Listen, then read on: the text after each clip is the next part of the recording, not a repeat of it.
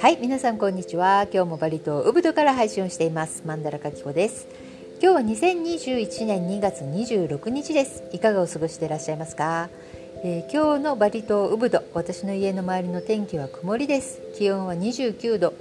ちょっと動くとかなり汗ばむんですけれども、まあ、じっとしている限りは、えー、少し風があるので、えー、気持ちの良い一日となっています。先ほどまで雷がゴロゴロゴロゴロ言ってたのでもう絶対雨降るなと思って全ての窓をね閉めたりとか、えー、外に出してあった洗濯物とかを全部家の中まで移動させたんですが、え結局はねこれは雨が降らないで終わりそうです。ちょっと日も差してきましたね。鳥も鳴いてますし、えー、大丈夫そうかなっていう感じです。今日は、えー、先ほど、ね、ウブド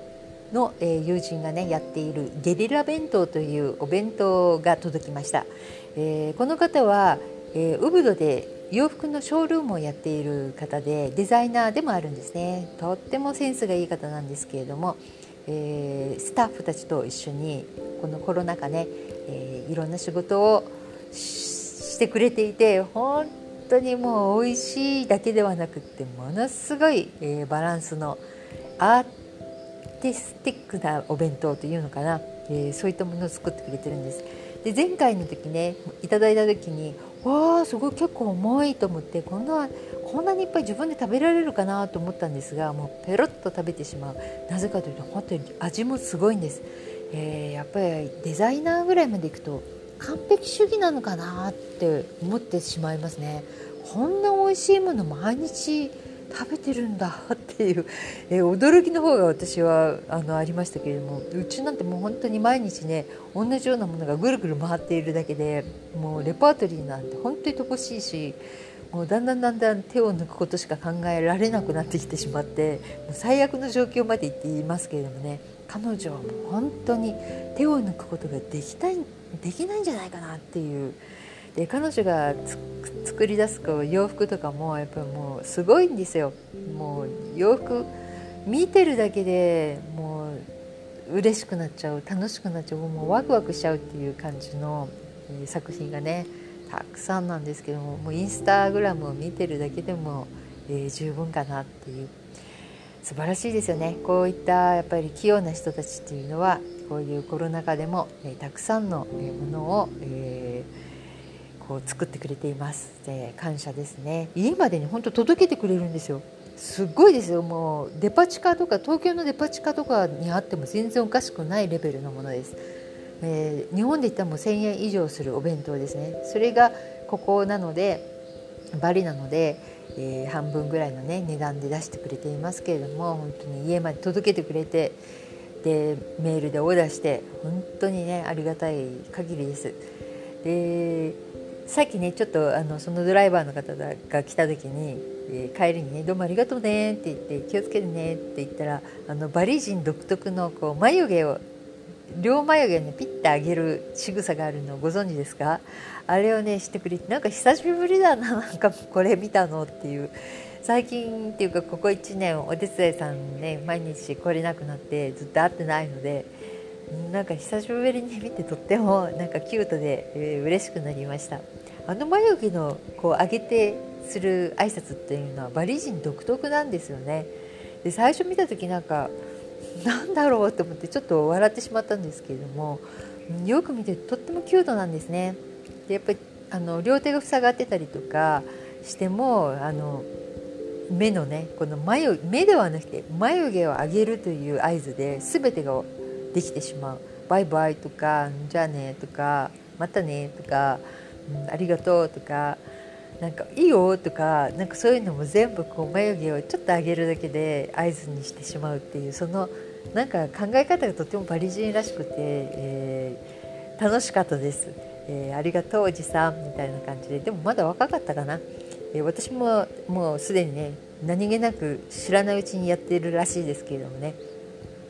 えー、なんかバリの方々って、雨が降るとねまた面白いんですよ。あのたまにバリに来られた方は見かけると思うんですけどもパッとそこら辺にね飛び交ってるビニール袋でも何でもいいから頭にかぶせるんですね。でそのビニール袋をかぶってそのままバイクで運転して、えー、去っていくという。体は濡れてもいいんですね彼女たちって、えー、頭をやっぱり神聖なところだから頭を濡らしたくないと思ってるのかなっていう。でもねバリの方ってあんまり髪の毛洗わないんですよ。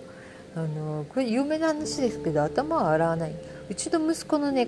あの友達の一人はね髪の毛を、うん、1ヶ月に1回ぐらいしか洗わないっていう。言ってました。でねちっちゃい時に、うん、海に一緒に連れて行ったんですけど確かにねもうウォータープルーフ状態に髪の毛がなっていて、えー、いくらこう水でパシャパシャみんなで遊んでても彼のね髪の毛だけは水を水を弾いてしまうというね、えー、小鳥のような感じでしたね、え、なかなかね面白いんですけども本当にあのあんまり髪の毛は洗わないというふうに言ってでも多いですよね。髪の毛毎日洗う民族っていうのはね日本人が一番多いっていうふうにこの前なんかで読みましたねイタリア人とかフランス人とかいうのいう方々もあんまり洗わないって週に、えーまあ、2回とか、えー、そんな程度だっていうふうに言ってました。まあ民族的にみんな違うんですよねイタリアの場合水の問題もあるし、えー、多分お風呂の問題とかもあるのかなと思います。例えばニューヨークとかだったら家に洗濯機ないのがね当たり前だしっていう。昔からのもう100年築100年とかのところでやっぱり排水排水口っていうのがやっぱりできないですよね。なので皆さんこうコインロッカーコインロッカーじゃなくて、えー、ランドリーですね。えランドリーコインランドリーに行ったりとかしてる、えー、映像をよく見かけますよね。まあ、その国それぞれでねやっぱり水事情とかやっぱり建築事情とか違いますから、えー、毎日ね髪の毛洗うのがいいかって言ったらそれは私たちの常識であって他の国ではねどうか分かりませんからね。まあ、私としては、まあ、どっちでもいいんじゃないのかなっていう本人が気にならなければ、まあ、臭くなければねうちの犬なんてもう3年ぐらいあの全然あの水浴びしてないですからすごいもう香水の匂いのようなものすごい匂いを発しています。まあね、犬なんでね、えー、しょうがないかなって。あの洗ってシャワーをするのが嫌いなんですよ。なんか頭にね水をかけるとすごい怒る怒るので噛みついたりするのでもう今は誰も手に負えなくなってマンディマンディ水浴びさせられないという、えー、状況なんですけれども。で、えー、バリねその雨が降るとおばさんたちはパッとこうそこら辺にぶっ飛んでるお買い物のねビニール袋をパッとえー、かぶってねバイクで行ったりとかしますけど田んぼとかの近くだとおじいちゃんがこう大きなバナナのね葉っぱをこう火山にして出てくるのとかよく見かけますよねあれのね何とも言えないこう後ろ姿がね大好きなんですけれどねやっぱりバリだなっていうふうにすごく思う。うん日本人とか外国人だと傘っていうものにを見る時にデザインだったり色だったりとか機能だったりとかしますよね。だけどここではそうじゃないんですよね。傘というのはうん雨が降った時に濡れないようにするものが傘であって別にデザインとかうんすごく高級な傘とかそういうものが必要ないっていう。なんかそういった考え方が私はとっても好きなんですね。で最近はね、えー、結構よく見かけるのがかかしのなんかこう傘あるじゃないですか頭の上に乗っかってるやつ。あれがあれを頭に帽子みたいにもなっていてそれを売っているところがあるんですね。それをカポッとつけて、えー、庭掃除をしたりとか物を売ったりとかできるっていう。すっごい便利ですけど結構最初見た時笑えるかなってかかしみたいな感じ、えー、そのまま帽子型になっているので落ちることもないし、うん、風が吹いてもそんなに飛ぶこともないっていう感じですね。で雨といえばやっぱり雷私ね雷ね、え目の前で、え雷に打たれてバイクの人がねでパタッとね倒れたのを電波サールで見たことがあるんですうちは真後ろにいたのですぐ急ブレーキを踏んであの止まったんですけれども本当にパッてなんか白いものが落ちたと思ったらもうその前のバイクの2人釣りだ2人乗りだったんですけどもその方に落ちてでこうパタッとスーッとかなんかそういうのもなくパタッと横にね静かに倒れたんですよね。でも、うん、こういったことっていうのは、まあ、たまにあるみたいで周りのバイクの人たちはもうすぐ気が付いて、えー、端にねバイクも本人たちも寄せて、え、救護していましたけれども、まあ、すごいなって思います。ああいうところもバリ人の人たちっていうのはすっごい力を持ってるっていう自然に対しての知識とかその人がこう事故とかあってる時にすぐ助けるっていうその瞬発力っていうか、まあ、野獣馬力もすごいですけれどもでもその時はねもう大雨だったんでその中でも多くの人たちがあの助けてるのを見て本当結構感動しました。素晴らしいなっていうでやっぱココナッツの木とかああいう高いものによく落ちるんですよね。うちのね家の周りにたくさんココナッツの木があるんですけれどもやはりあのこの3本ぐらいやっぱりココナッツの上の部分あのヤシの葉の部分と実の部分ですね。あの一番上の部分だけないものが3本ぐらいやっぱりあります。一番の落ちるのが、えー、そこですねココナッツの木。うん。私の家の中にも平井心にもねここの家で落ちたことがあってもう目の前が真っ赤になってもう一瞬ね動けなくなりました。以前の家でもあってで前の家の時は敷地内の一番背の高い木に落ちたんです。平井心じゃなくて。もうね火事みたいな状況でした。目の前が。パッとこう赤とオレンジみたいな。でその時に、えー、日中だったんですけれども、まあ、雨が降ってきていてでスタッフとかが結構家の中にいたんですね。でベランダで作業をやってるスタッフも23人いたんですけれども全員ももうね硬直状態になってましたね。口開けっぱなしっていう。その後動けないんですよしばらく。なんか目も変だし。私は家の中にいたんですが、えー、息子がまだ小さかったのでテレビを見てたんですねで私はなんか取りに行こうと思って動いた瞬間にパッと目の前が真っ赤かになってはっと思って何だろうと思ったらもうテレビがバーンという音パンという音とともに、え、真っ黒になってで子供もやっぱり口開いたまま止まってましたやっ。ぱりあの見えてしまうこの赤いなんか火みたいなのがですぐ外にいるスタッフ見に行ったらやっぱ硬直状態で口だけ開いてましたね。ま、何もね本人たちなかったんでよかったんですけれどもでその時に、えー、その後しばらくしてスタッフと「怖かったね」っていう話をしてたら、えー、男性スタッフがねうんあのおじいちゃんこの前ね亡くなった時っていうのはやっぱり田んぼで、えー、雨が降ってきたので家に帰ろうとしたところでえ、雷が落ちてきてそのまま、えー、亡くなったともう真っ黒焦げだったって言ってましたねやっぱり。もう本当に雷より昔多かったです。あの今ねあんまり聞かないんですよ。